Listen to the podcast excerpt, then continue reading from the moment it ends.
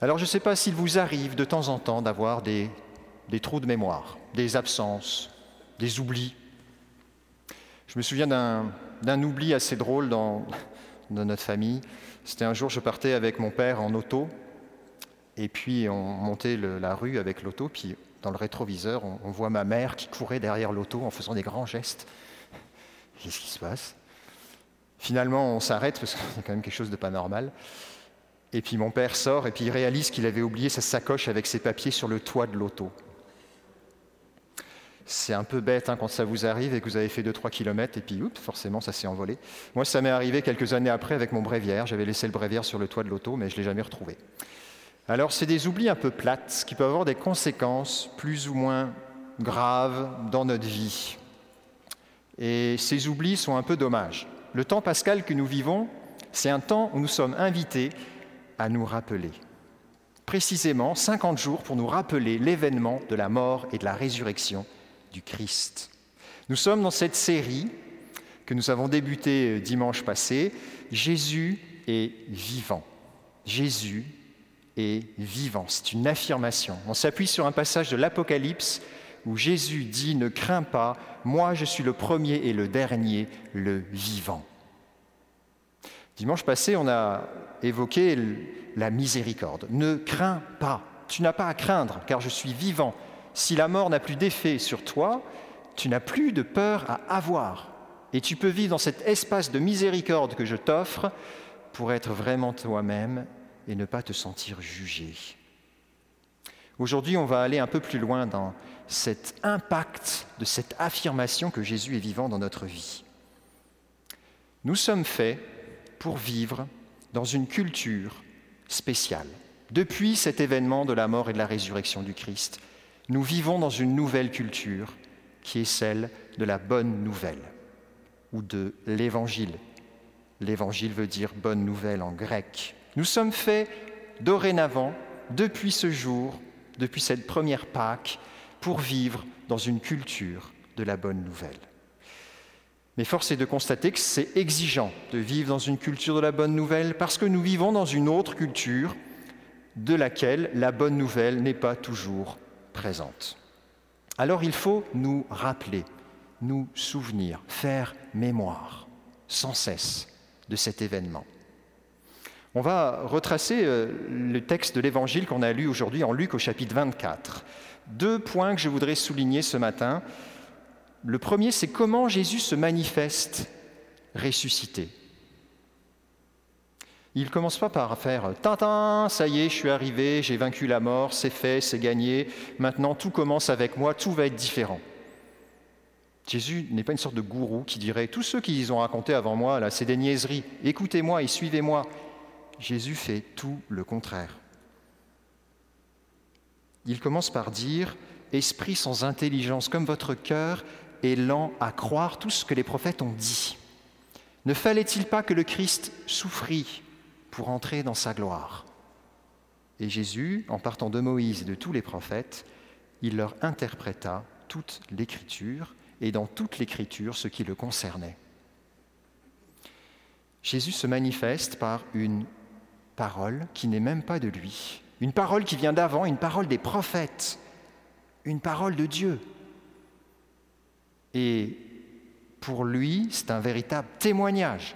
L'écriture s'accomplit en lui. Elle parle de lui. C'est donc par une parole que Jésus se manifeste ressuscité. Et c'est encore plus flagrant quand on regarde comment les apôtres réagissent. Nous, on aimerait voir Jésus souvent, Ah Seigneur, si seulement je pouvais te voir pour croire. Un peu comme Saint Thomas, hein, on l'a entendu il y a deux semaines. Eh bien, figurez-vous que ça n'a pas marché. Jésus apparaît le soir de Pâques aux dix qui étaient restés dans le cénacle. Jésus leur apparaît, il leur parle, il leur dit La paix soit avec vous. Qu'est-ce qui leur arrive? Ils sont saisis de crainte et de frayeur. Ils croyaient que c'était un esprit. Donc ils ne croient pas en lui. Jésus leur apparaît. Jésus continue, c'est l'évangile qu'on vient d'entendre. Voyez mes mains, voyez mes pieds, il leur montre les plaies, les signes de, la passion. Là, il commence à être un peu plus joyeux, mais ils ne croyaient toujours pas. Jésus est là, devant eux. Alors Jésus va leur demander à manger. Donnez-moi, avez-vous ici quelque chose à manger? Il lui donne à manger, il mange devant eux. Et enfin, il leur dit une parole. Voici les paroles que je vous ai dites quand j'étais encore avec vous. Il faut que s'accomplisse tout ce qui a été écrit à mon sujet dans la loi de Moïse, les prophètes et les psaumes.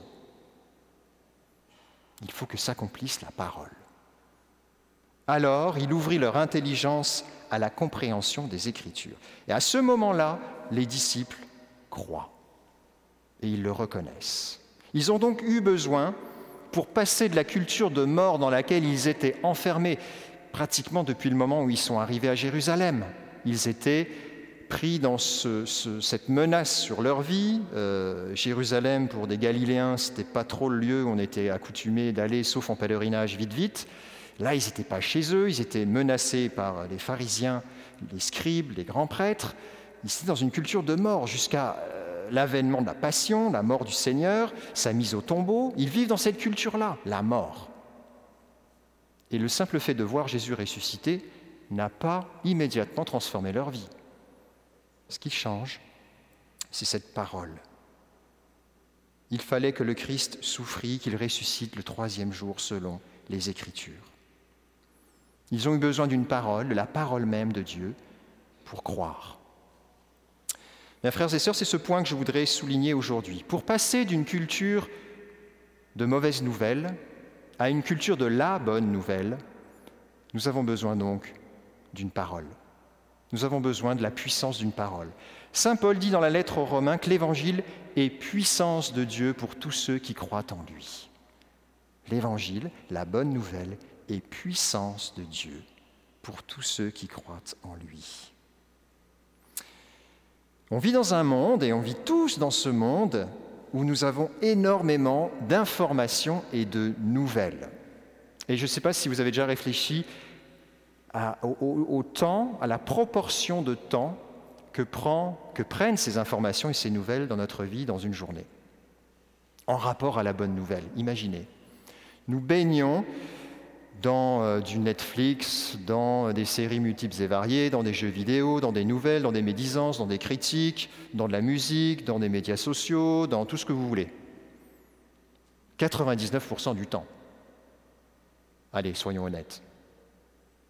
il y a 1% pour la bonne nouvelle. On l'écoute le dimanche, peut-être qu'on lit un peu la Bible, puis voilà quoi. Comment pouvons-nous réellement passer à une culture de vie lorsque nous vivons dans un milieu ambiant, une culture de mauvaises nouvelles. Vous avez peut-être déjà, je fais une petite comparaison, vous avez peut-être déjà mangé ces, mini carottes là qu'on mange dans les trempettes. Vous trouvez ça bon, vous? Vous êtes d'accord avec moi, c'est dégueulasse. Ça n'a pas de goût, c'est infâme. Pourquoi? Bah, c'est pas très compliqué, ça pousse sous serre dans des milieux artificiels avec euh, tout ce qu'il faut, tout est bien euh, chronométré, mesuré, hygrométrie, température, luminosité, tout ce qu'il faut pour que ça pousse vite, que ça se conserve très très très très très longtemps. Vous les gardez trois mois dans votre frigidaire, elles sont encore là. Vous avez déjà vu ça avec des fruits normaux, vous? En tout cas, c'est très bizarre. Ça ne peut pas être bon.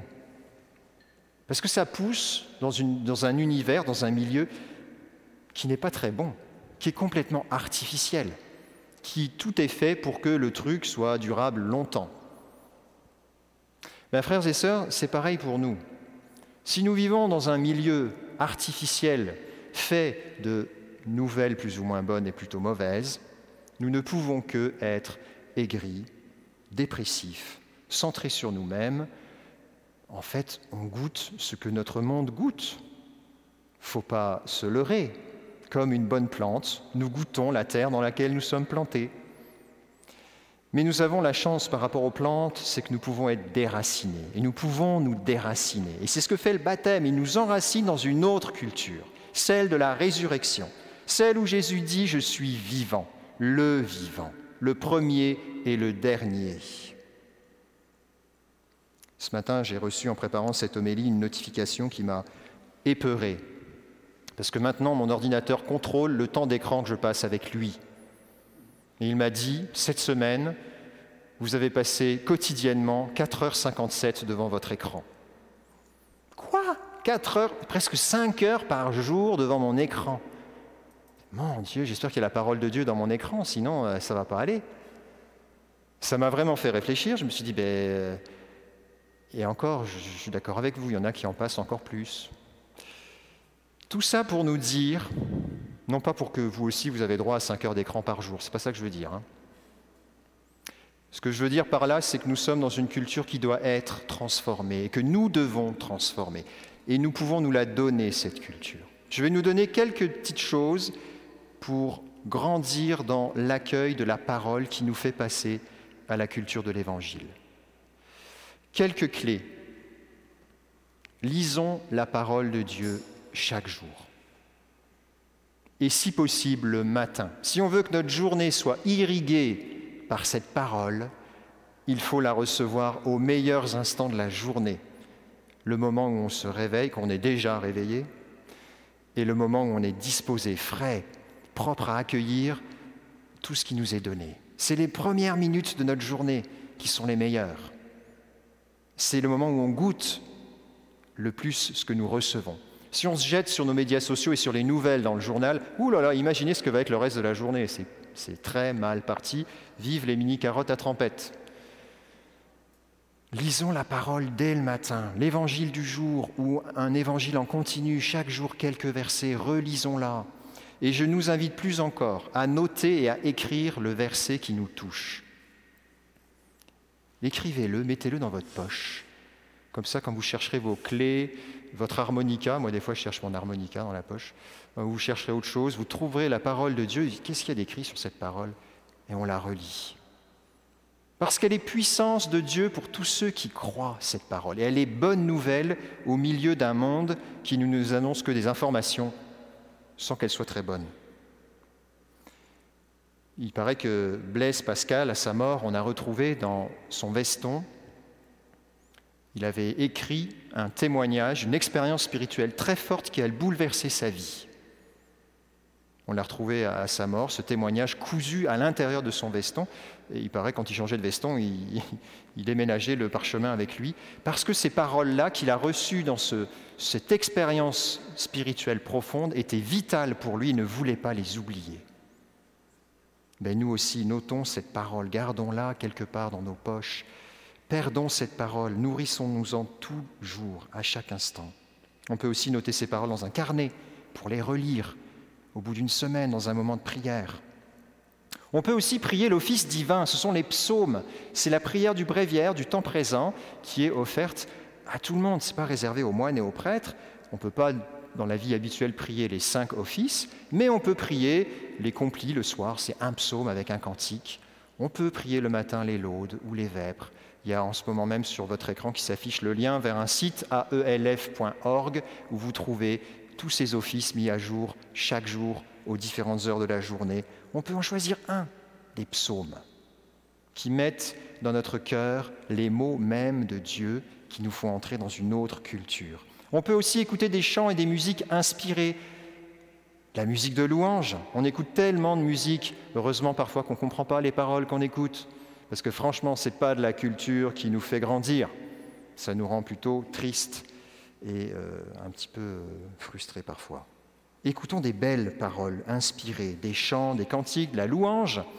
Abonnez-vous euh, à Lumière de la joie, je ne sais quoi, à ce que vous voulez.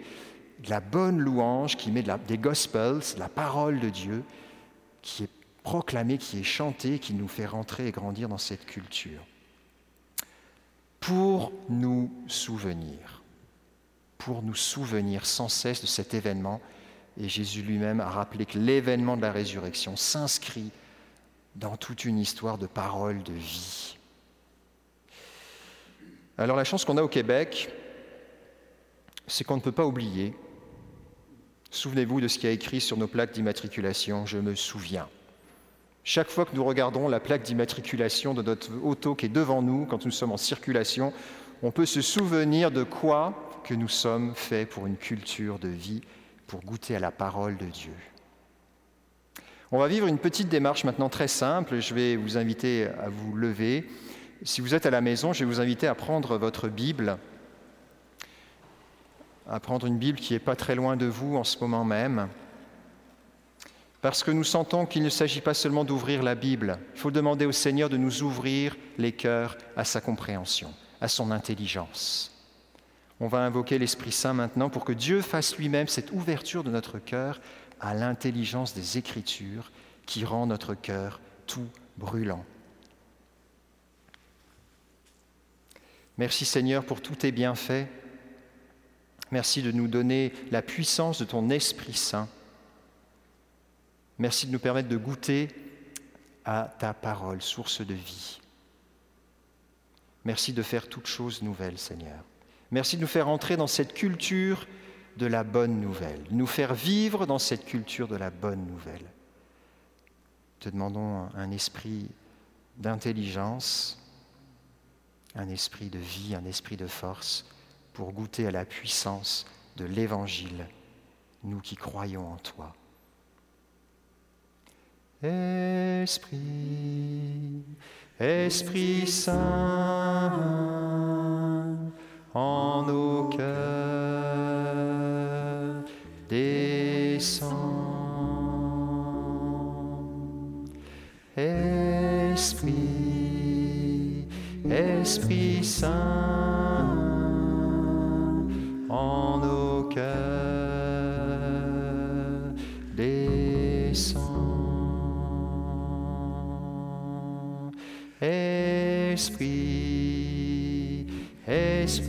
Esprit, Esprit Saint.